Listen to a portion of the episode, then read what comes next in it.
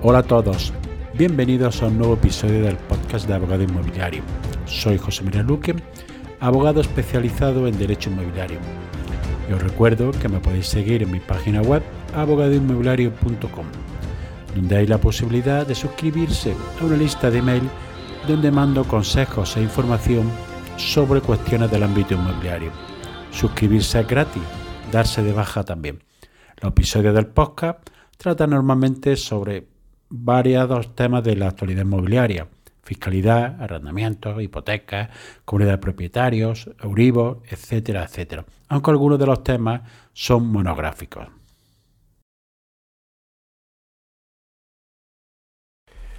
Bienvenidos a un nuevo episodio de este podcast donde, vamos a, donde voy a continuar analizando la ley de vivienda. Ya llego al título cuarto, donde se establecen medidas que afectan directamente más al ciudadano y a los consumidores usuarios, así como los posibles compradores, vendedores de vivienda, arrendatarios o inquilinos. Este título cuarto se dedica a regular las medidas de protección y transparencia en las operaciones de compra y arrendamiento de vivienda y hace dos distinciones.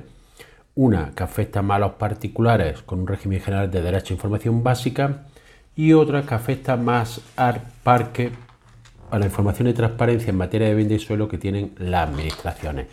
En cuanto al primero de los aspectos, regula en su artículo 30 los principios básicos de los derechos, facultades y responsabilidades. Es decir, hace una numeración genérica y remisión a otras leyes, como veremos, para enumerar los derechos de las personas demandantes, adquirentes o arrendatarias de vivienda o cualquier otro régimen jurídico de tenencia y disfrute. Y así establece que son los reconocidos en la Ley General de Defensa de Consumidores y Usuarios, otra remisión a una norma sin establecer nada en esta ley y en la legislación autonómica aplicable. Ya hemos hablado en numerosas ocasiones del conflicto de competencias que puede haber, por eso remite siempre a la legislación autonómica. Y también dice que es un derecho el de recibir información en formato accesible para personas con discapacidad, dificultad de comprensión, que sea completa, objetiva, veraz, clara. Esto, todo esto ya está regulado en otras normas sectoriales, por lo cual estos derechos realmente no dicen nada en cuanto a derechos de información básica, sino que hacen simplemente una remisión a otra normativa. También se establece el criterio de que todos los agentes que operen en el sector edificación, rehabilitación, prestación de servicios mobiliarios, etcétera, etcétera, tienen de cumplir la obligación del deber de información completa. Evidentemente, esto ya es así y se deduce de otras normativas que hay en materia de vivienda, en materia de consumidores, etcétera, etcétera. Y para ello determina que a los efectos de, de esta ley se entiende por información o publicidad toda forma de comunicación dirigida a demandantes de vivienda, usuarios o al público general, con el fin de promover de forma directa o indirecta la transmisión, el arrendamiento y cualquier otra forma de cesión de vivienda. ¿Y qué entiende la ley cuando esta información es incompleta?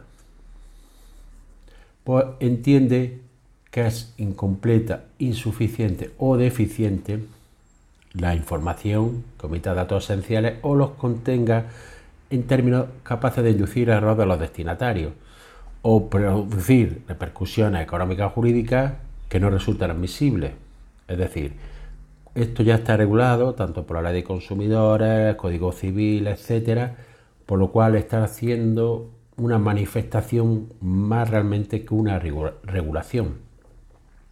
Sin embargo, en el artículo siguiente sí hay una novedad que es la que, lo que es el texto del articulado de la ley, digamos, los artículos, sin contar las, disposiciones adicionales, transitorias, etcétera, que es donde realmente más afecta al ciudadano, el artículo 31 sí establece la información mínima en las operaciones de compra y arrendamiento de vivienda.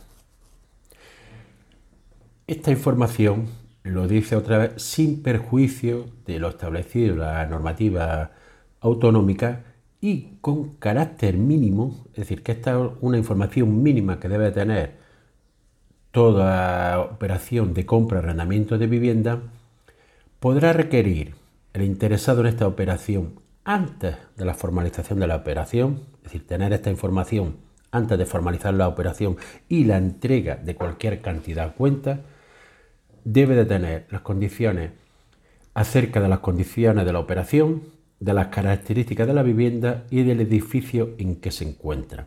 Y establece una información mínima. Esta información mínima es la siguiente. Identificación del vendedor o arrendador. Y en su caso de la persona jurídica o física que intervenga en el marco de una actividad profesional o empresarial para la intermediación de la operación. Es decir, si hay una agencia inmobiliaria, un agente inmobiliario, un corredor de finca, etc.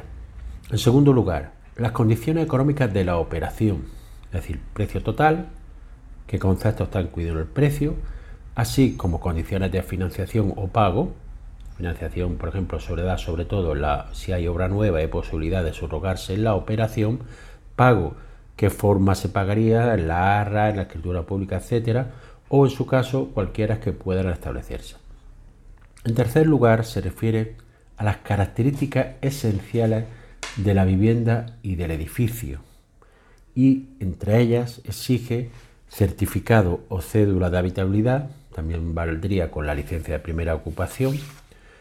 Segundo, acreditar la superficie útil y la construida de la vivienda. En aquellos casos de división horizontal hay que distinguirla sin que pueda computarse a efectos de la superficie de la vivienda eh, aquellas superficies que tengan una altura inferior a la exigida a la normativa reguladora. Aquí muchas veces se da confusión porque en anuncios o en publicidad se da piso con 140 metros. Realmente ese piso lleva incluidas todas las zonas comunes, etcétera, cuando realmente la superficie útil de ese piso a lo mejor es de 110 metros, de 90 metros, si se excluyen cocheras y trasteros, dependiendo la participación, las zonas comunes y las características del edificio. Hay que acreditar también la antigüedad del edificio y en su caso las principales reformas, actuaciones realizadas sobre el mismo, qué servicios e instalaciones de los que dispone la vivienda, el certificado de eficiencia energética, que ya es obligatorio, las condiciones de accesibilidad que tiene la vivienda y el edificio y el estado de ocupación o disponibilidad de la vivienda. También hay que hacer una información jurídica del inmueble, identificación registrada de la finca, si tiene carga y gravámenes y afecciones de cualquier naturaleza, así como la cuota de participación fijada en el título de la propiedad. Si nos encontramos, aunque vamos a arrendar o vender una vivienda protegida, hay que indicar tal circunstancia y la sujeción al régimen legal que es aplicable. Esto ya es así en cualquier normativa. En casos que edificios que tienen una protección arquitectónica por un entorno declarado o, en razón particular de ese edificio, hay que aportar la información sobre el grado de protección y las condiciones y limitaciones por la que pueda tener en caso de reforma o rehabilitación.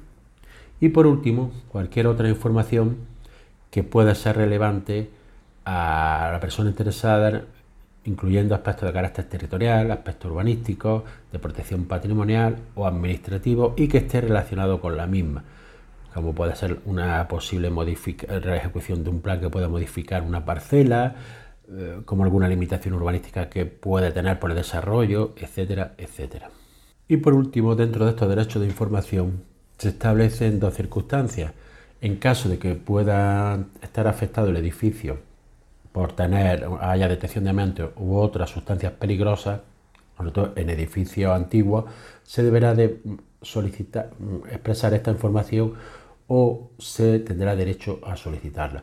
Y por último, cuando se trate de una vivienda que va a ser objeto de arrendamiento en una zona tensionada, entonces tendrá que facilitarse esta información antes de formalizar el arrendamiento informando de la, de la cuantía de la última renta del contrato, del de arrendamiento de vivienda habitual que hubiese estado vigente en los últimos años en la misma vivienda, así como el valor que le pueda corresponder atendiendo al índice de referencia de precios de alquiler de viviendas que le resulte de aplicación.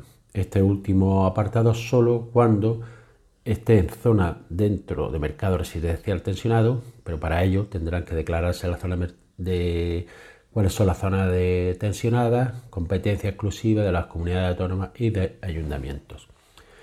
En este título cuarto, la segunda parte, como he manifestado al principio, es información y transparencia y transparencia en materia de bien de suelo, pero cuando actúan las administraciones. Para ello, regula en cuatro artículos las características del parque público de vivienda y qué información debe de manifestarse, la información y la de inversión en programas de política de vivienda y la colaboración y, cooperación entre administraciones con todas las ayudas correspondientes que pueda hacer. A ver, por último, la caracterización del parque de vivienda, distinguiendo entre vivienda deshabitada o vacía, y la publicidad que debe darse a los índices que se prevé nuevos que se van a crear con la nueva ley para calcular el precio de la subida del arrendamiento, que todavía no se sabe cómo va a hacer ni cómo se hará. Por último, habla de la caracterización de la demanda de vivienda que realizarán el Estado teniendo en consideración los principios de colaboración y cooperación con todas las administraciones competentes en materia de vivienda. Y el último artículo de la ley se refiere a cuál es el suelo público disponible para vivienda. Y lo mismo lo tiene que hacer en colaboración el Estado con las administraciones competentes que son las que van a delimitar realmente este suelo. Aquí acaba el articulado de la ley. A partir de aquí empiezan las disposiciones. En primer lugar hay unas disposiciones adicionales, unas disposiciones transitorias para la entrada en vigor de algunas normas una disposición derogatoria única y las disposiciones finales, que son las que modifican la ley y que realmente son las que más van a afectar a los particulares. Empezamos a analizarlas en el episodio de mañana. Nos vemos en el siguiente episodio. Hola, bienvenidos. En el día de hoy voy a seguir analizando la ley de vivienda, en el que ayer acabé con el texto, los artículos. Y hoy empiezo con las disposiciones. En primer lugar, con las disposiciones adicionales que establece la ley, que son seis. En ella, en primer lugar, la primera, se dedica a, la dedica a, concretar cómo se va a establecer una base de datos de contratos de arrendamiento de vivienda y reforzar la coordinación entre las distintas administraciones competentes en la, la información sobre contrato de arrendamiento. Esta coordinación entre las distintas administraciones está expresada a lo largo de la ley en muchísimas ocasiones, ello por la distribución de competencias que hay eh, en materia de vivienda. La base de datos la prevé conformar la ley pues fundamentalmente a través de los registros autonómicos de fianza, a través del registro de la propiedad y cualquier otra fuente de información estatal o autonómico para, eh, con el objetivo de incrementar la información para establecer los sistemas de índice de referencia a precio de alquiler que prevé esta ley. Y prevé sistemas de colaboración entre todas las comunidades autónomas, todos los organismos e instituciones que tengan competencia o relación con el ámbito de la vivienda. Y por último, cómo establecer un sistema para eh, crear este sistema de referencia de, de precios del alquiler. La disposición adicional segunda se eh, concreta en la prioridad de la política de vivienda en la gestión patrimonial del Estado. ¿Qué quiere decir esto? Que toda gestión del patrimonio que tenga el Estado debe estar supeditado y con miras a los problemas que existen con la vivienda, sobre todo en aquellas zonas que pueden eh, ser eh, declaradas zonas tensionadas o que ya lo han sido. Y establece la distintos acuerdos y colaboración entre administraciones para que esto se haga así. La disposición adicional tercera establece que eh, la revisión de los criterios para la identificación de zonas de mercado residencial tensionado, que como habéis visto un artículo de la ley establece cómo se va a llevar a cabo, pero esto es competencia de las comunidades autónomas. Veremos realmente si esto va a tener eficacia o va a tener, va a llegar a entrar en vigor y establece que se revisará a los tres años. La disposición adicional cuarta eh, realmente sorprendente porque establece que la aplicación de recursos de los planes estatales en materia de vivienda en los trámites de intermediación y conciliación. Como veremos más adelante, esta ley modifica la ley de enjuiciamiento civil y en muchos procedimientos para recuperación de vivienda, procedimientos de desahucio, etcétera, prevé que haya un trámite previo de intermediación y conciliación. Pues bien, aquí dice que las comunidades autónomas y organismos competentes podrán destinar de los planes estatales de vivienda medios y fondos para realizar estos trámites de intermediación y conciliación. Es decir, a mí me resulta sorprendente este artículo porque primero hace quitar fondos de una finalidad que es para favorecer la, vivienda y que acceda a más personas y que se pueda realmente hacer una política digna de vivienda digna. Y por otra parte con estos trámites lo que hace es entorpecer y retrasar los procedimientos judiciales y beneficia como siempre en muchas partes de esta ley al que incumple o infringe la misma.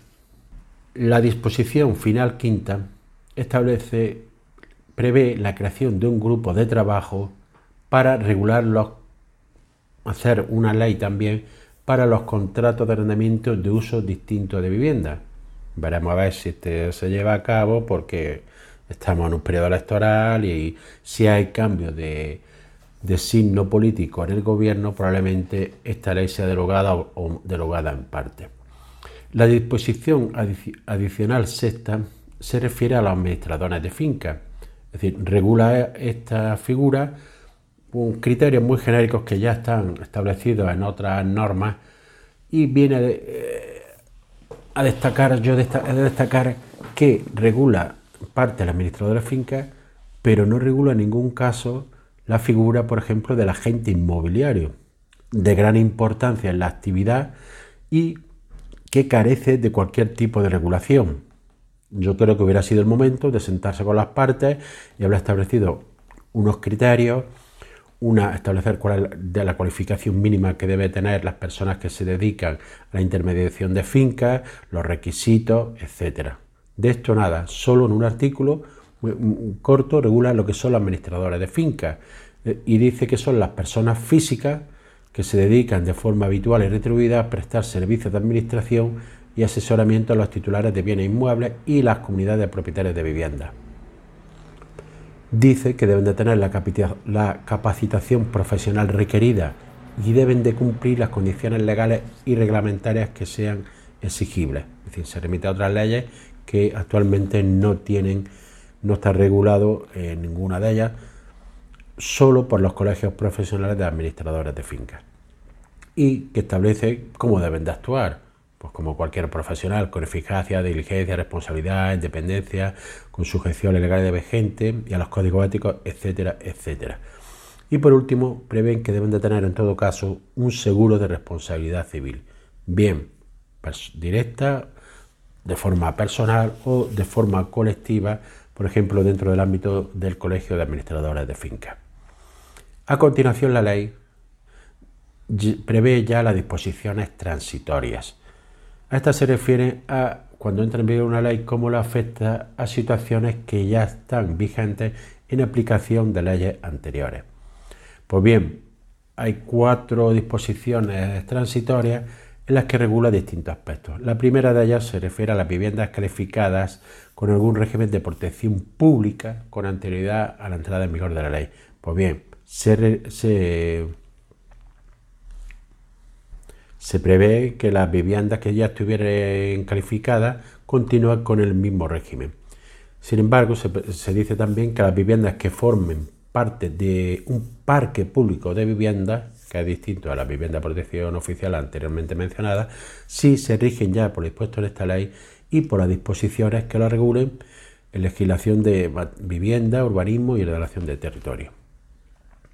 La disposición transitoria segunda se eh, hace una realmente se refiere más bien a un objetivo en relación con el, parque de, con el parque de viviendas destinado a políticas sociales. y se prevé que haya un parque mínimo de viviendas destinado a políticas sociales del 20% respecto al total de hogares que residen en aquellos municipios los que se haya declarado en zonas de mercado residencial tensionado. Y esto en un plazo de 20 años. Es decir, es un objetivo, pero no se establecen medidas concretas de cómo esto se va a llevar a cabo. Se supone que sería en normas de desarrollo, reglamentos, etcétera, etcétera. Y siempre que deberán llevarse a cabo por las administraciones competentes, que en este caso son comunidades autónomas y municipios. La disposición transitoria tercera se refiere a una norma procesal que se refiere a los procedimientos suspendidos que fueron en virtud del decreto ley 11-2020 porque se adoptaban medidas complementarias eh, en el ámbito social económico para hacer frente al COVID-19. Es decir, todavía hay procedimientos suspendidos y se prevé una norma transitoria, sobre todo cuando eh, los procedimientos son iniciados por grandes tenedores de vivienda. En este caso, solo se pueden reanudar estos procedimientos por a petición expresa de la parte siempre que se hayan sometido al procedimiento de conciliación o, intermediación que a tal efecto establezcan las comunidades autónomas, perdón, las administraciones públicas competentes. A mí me parece sorprendente, no se prevé cómo se van a establecer estos procedimientos, lo dejan abierto a que lo hagan las administraciones públicas competentes y sin embargo someten a la persona que ha iniciado un procedimiento judicial a este requisito cuando todavía no se sabe ni cómo se va a hacer ni quién lo va a hacer. Es algo realmente que deja en una indefensión a estas grandes tenedores de vivienda que tengan iniciados procedimientos judiciales.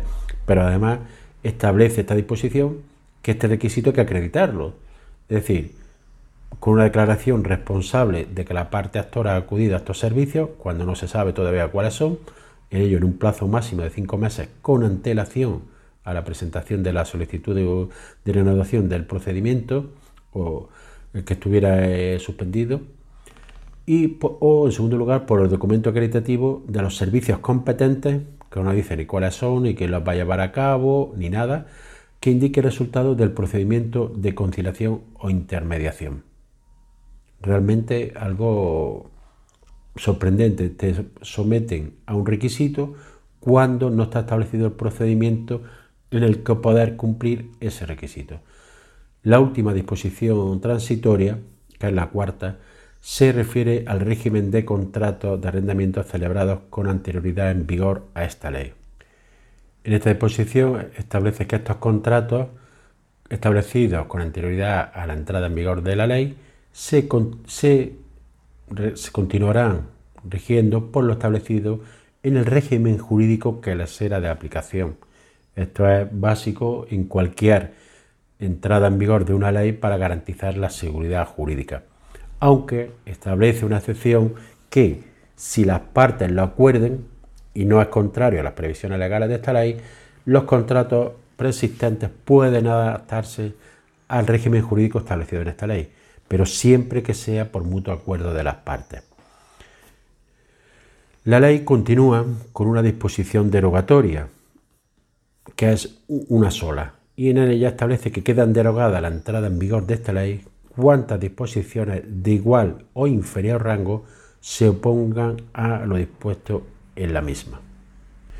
Pues bien, hasta aquí el episodio de hoy en el que he analizado estas disposiciones y solo queda ya ver las disposiciones finales, que es realmente donde están las medidas más conflictivas y que han creado mayor polémica porque son las que afectan en mayor número a los arrendatarios, propietarios, a inquilinos, porque se modifica la ley de arrendamiento urbano, se modifica la ley de enjuiciamiento civil y algunas otras leyes que veremos en episodios sucesivos.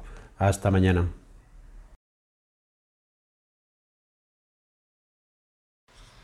Hola, bienvenido a un nuevo episodio del podcast donde sigo analizando la ley de vivienda. En el día de hoy ya empiezo con aquellas disposiciones en las que tiene mayor trascendencia para los arrendatarios y el arrendatario.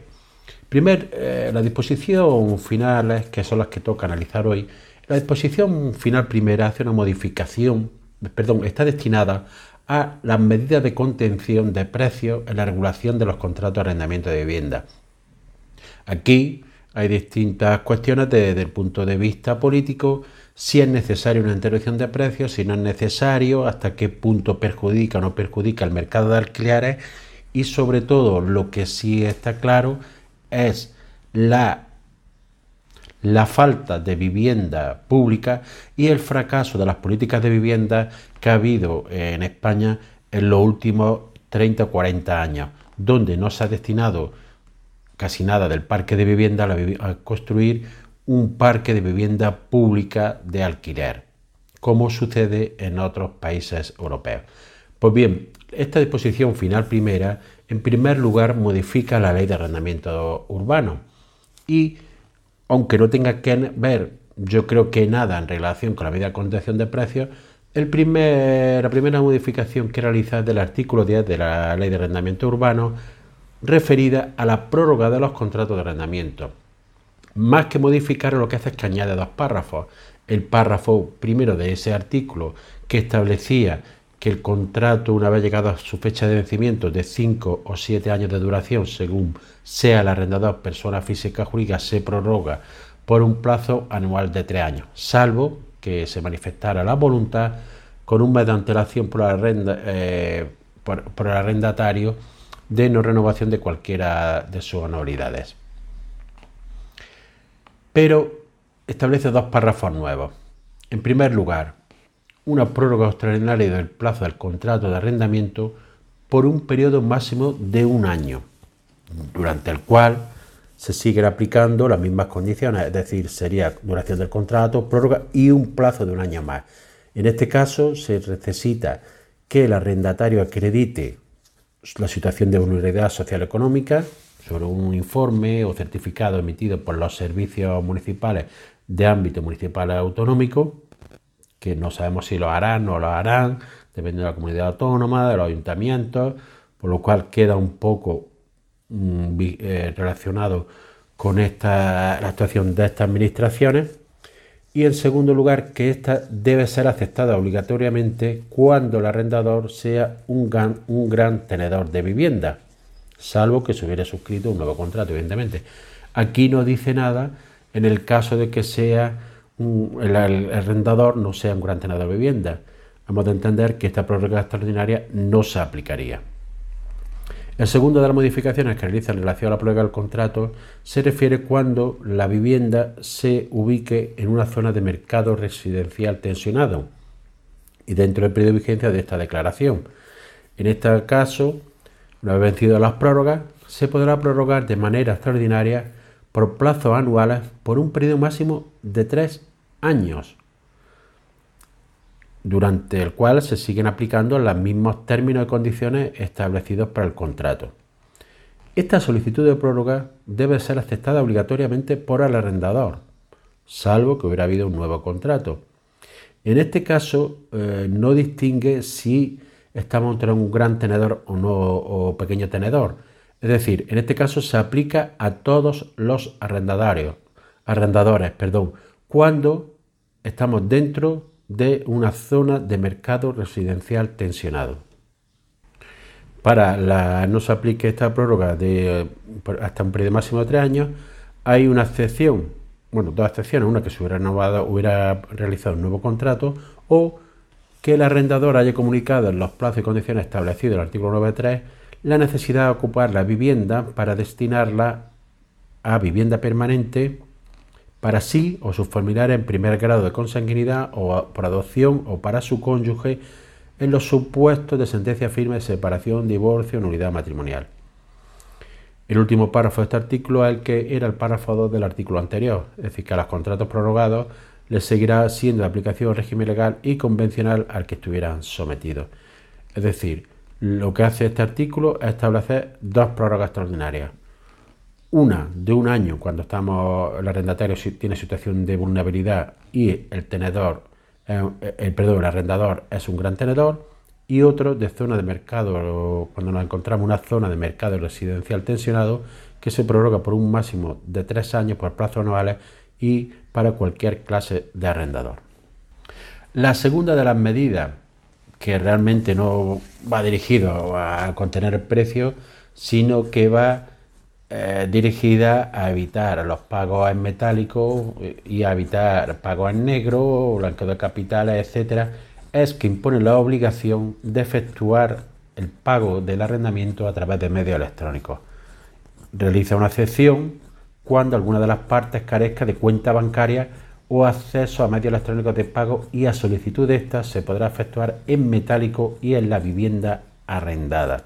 Es decir, elimina la libertad de pacto que establecía eh, el artículo anterior que, se que decía que se, establecería, eh, se realizaría el pago en el lugar y por el procedimiento que acuerden las partes. El artículo de determinación de la renta de la Ley de Arrendamiento Urbano, que es el 17, a este se le añaden dos nuevos párrafos. Uno Primero de ellos, el número 6, referente a la zona de mercado residencial tensionado. En este caso, se establece que la renta pactada al inicio del nuevo contrato, es decir, se hace un nuevo contrato, no podrá acceder de la última renta de contrato de arrendamiento de vivienda habitual que hubiese estado vigente en los últimos cinco años la misma vivienda, una vez aplicada la actualización anual en la renta del contrato anterior. Y además no se pueden fijar nuevas condiciones que establezcan la repercusión del al arrendatario de cuotas o gastos que no estuviesen recogidas en el contrato anterior. Es decir, en estas zonas el contrato nuevo debe ser continuidad del contrato anterior, aunque si prevé que pueda haber una cláusula, cláusula de actualización anual referente al contrato anterior que en un máximo del 10%. Es decir, el contrato nuevo podrá eh, ser la renta superior hasta un 10% en los siguientes casos. Si la vivienda hubiera sido objeto de una actuación de rehabilitación, en los términos que prevé el reglamento de impuestos a las personas físicas, en los dos años anteriores a la fecha de celebración del nuevo contrato, cuando también se haya acreditado una rehabilitación para, dirigida a un ahorro de energía primaria no renovable del 30% también en los dos años anteriores a la fecha de celebración del nuevo contrato. Dentro de ese plazo, también cuando se hubieran finalizado actuaciones de mejora o accesibilidad. También prevé que se puede incrementar hasta un 10% si el contrato se celebra por un periodo de 10 o más años, o bien se prevé un derecho de prórroga voluntaria para el arrendatario la, de la manera que le permite prorrogar el contrato en los mismos términos y condiciones hasta un periodo de 10 o más años. Es decir, hace una limitación referente a el precio de la renta en zonas de mercado residencial tensionado, es decir, interviene directamente sobre este precio.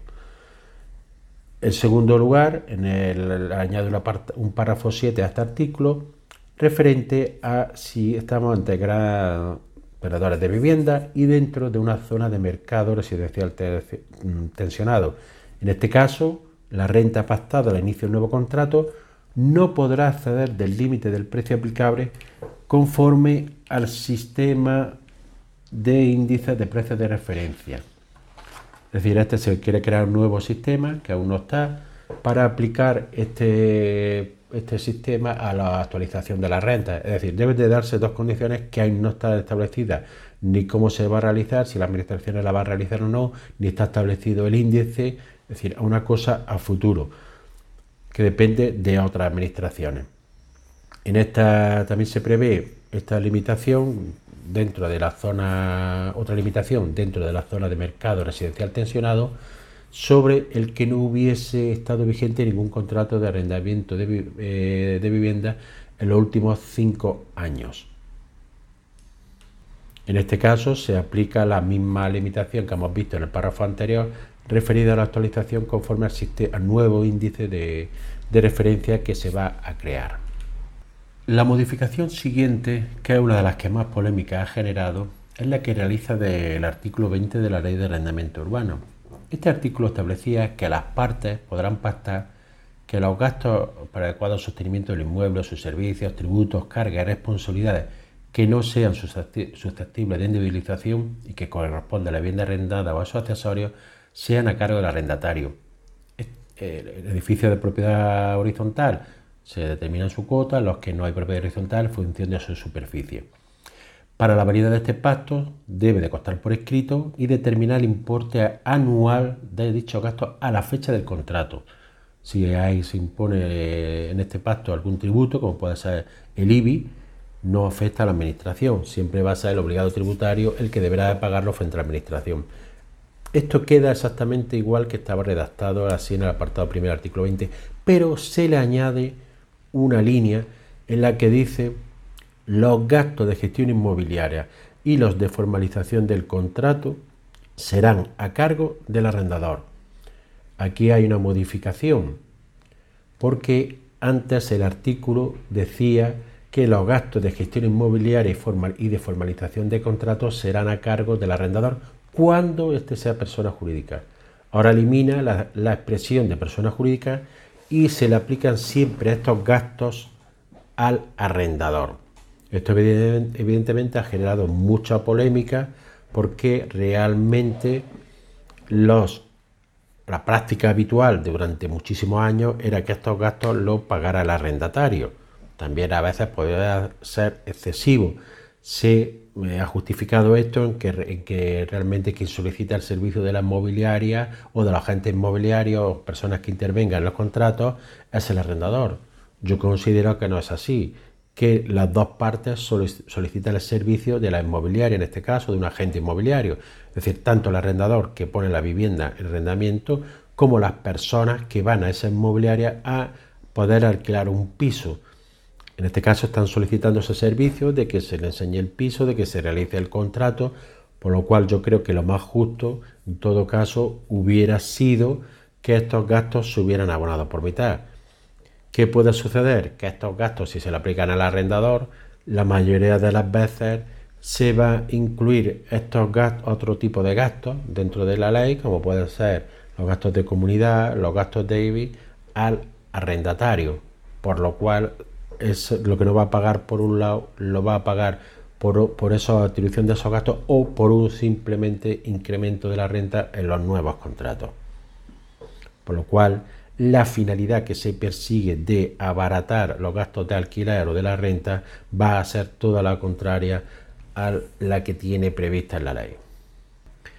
Relativo a la modificación de la ley de arrendamiento urbano, por último, se añade una disposición adicional undécima en esta ley para la creación del índice de referencia para la actualización anual de los contratos de arrendamiento de vivienda, que deberá estar realizado antes del 31 de diciembre de 2024 y por último, se añade una exposición transitoria séptima en la que establece que este índice se aplicará a los contratos que hayan sido redactados y, y que hayan entrado en vigor después de la aprobación de la ley. mañana continuaré con el eh, estudio de las siguientes disposiciones finales. Hasta mañana.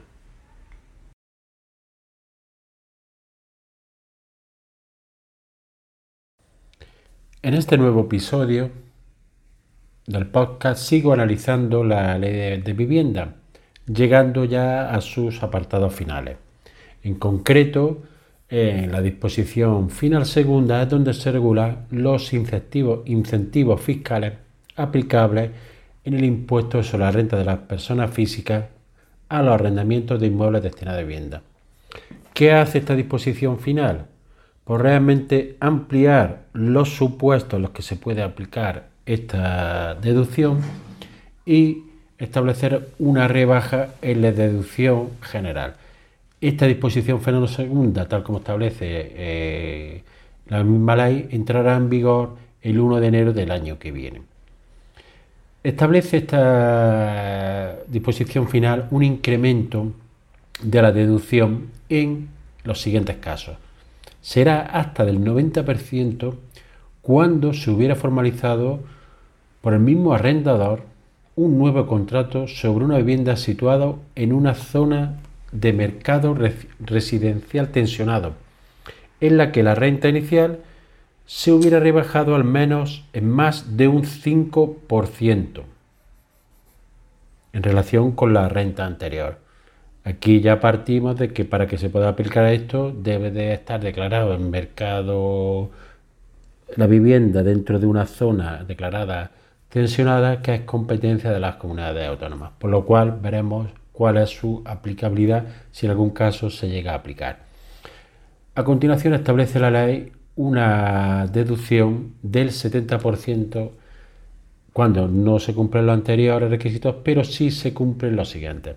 Un primer caso, que se alquile por primera vez cuando se encuentre en zona de mercado residencial tensionado y el arrendatario tenga nada comprendido entre 18 y 35 años. Y en segundo lugar, cuando el arrendatario sea una administración pública o entidad sin fines lucrativos.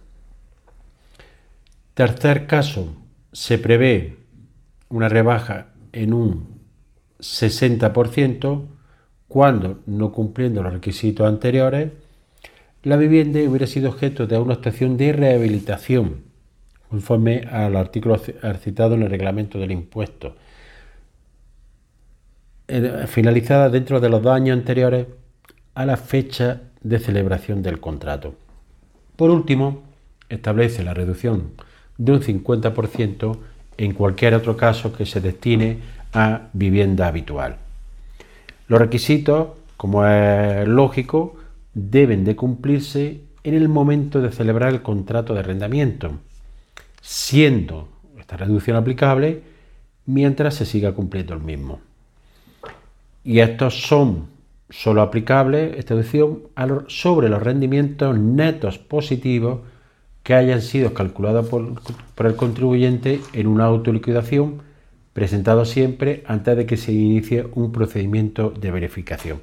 Normalmente se realiza esta liquidación en la declaración de la renta que se realiza en el año siguiente.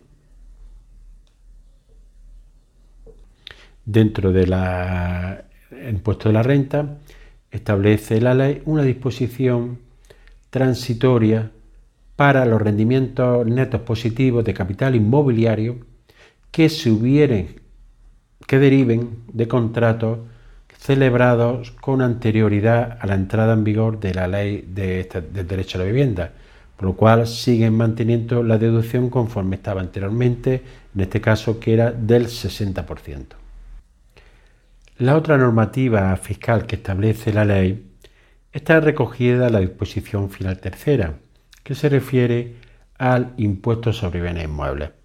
Y establece dos normas fundamentalmente. Uno es que los ayuntamientos, dentro de unos límites establecidos, pueden aplicar a los bienes, bienes inmuebles urbanos, excluidos los de uso residencial, tipos diferenciados atendiendo a los usos establecidos en la normativa catastral para la elaboración de construcciones. Y por otro lado, también establece que tratándose de inmuebles de uso residencial que se encuentren desocupados con carácter permanente, los ayuntamientos podrán exigir un recargo de hasta el 50% de la cuota líquida del impuesto. ¿Qué se considera un inmueble desocupado con carácter permanente? Es aquel que permanece desocupado de forma continuada y sin causa justificada por un plazo superior a dos años conforme a los requisitos, medios de prueba y procedimientos que establezca la ordenanza fiscal y pertenezcan a titulares de cuatro o más inmuebles de uso residencial. Este recargo puede ser de hasta el 100% en el caso de que el periodo de desocupación sea superior a tres años. Para ello debe haber una declaración municipal como inmueble desocupado, en este caso, se exige previa audiencia al sujeto pasivo y la acreditación por el ayuntamiento de los indicios de desocupación, que tendrán que ser regulados en una ordenanza dentro de los cuales podrán figurar los relativos a datos de padrón municipal, así como los consumos de servicios de suministro. Es decir, primero hay que declarar por parte del ayuntamiento que un inmueble está desocupado con carácter permanente y posteriormente podrá podrá eh, proceder al recargo fijado en esta ley. Otra de las modificaciones que se realiza a través de disposiciones finales es la modificación del texto refundido a la del suelo y rehabilitación urbana, que, está aprobado por un Real Decreto Legislativo del año 2015. Aquí hay una modificación simplemente de un artículo, la que tiene como finalidad que se puedan destinar más uso adecuado y suficiente para uso productivo y para uso residencial.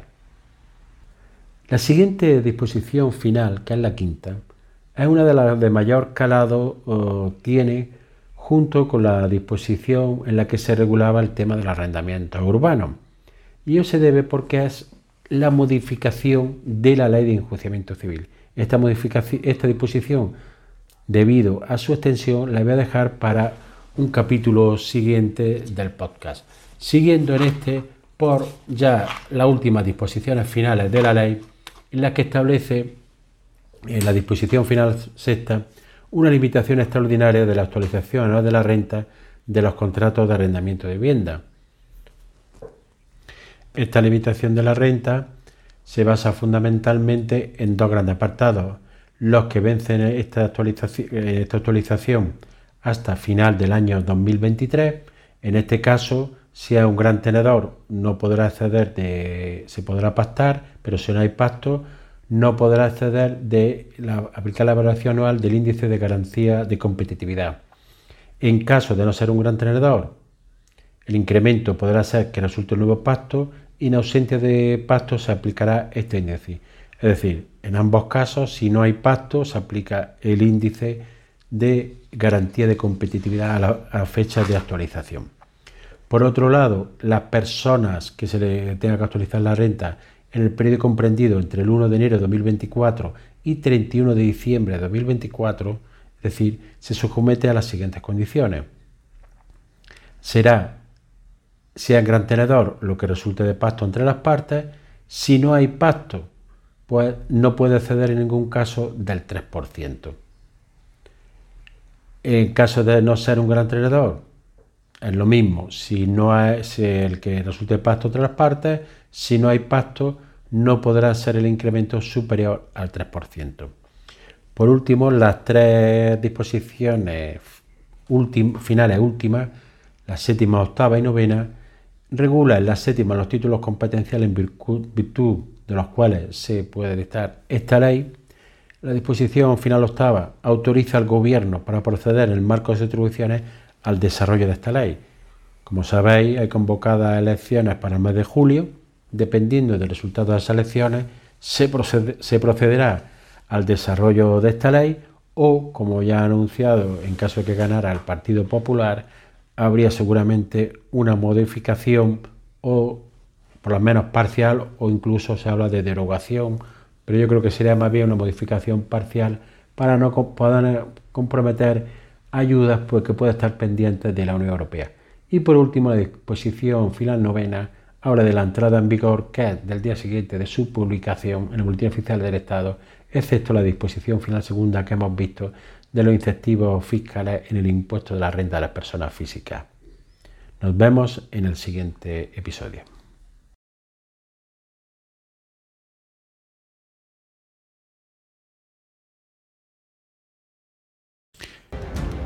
Y así llegamos al final del episodio de hoy. Espero que te haya sido de utilidad para ampliar tu conocimiento en el ámbito inmobiliario. Si quieres que, este podcast llegue a más personas, puedes compartir el enlace del episodio en tus redes sociales o darle una valoración positiva en la aplicación que utilizas para escucharlo. Recuerda que puedes seguir abogadoinmobiliario.com. Gracias por escuchar, nos vemos en el siguiente episodio y que tengas una excelente semana.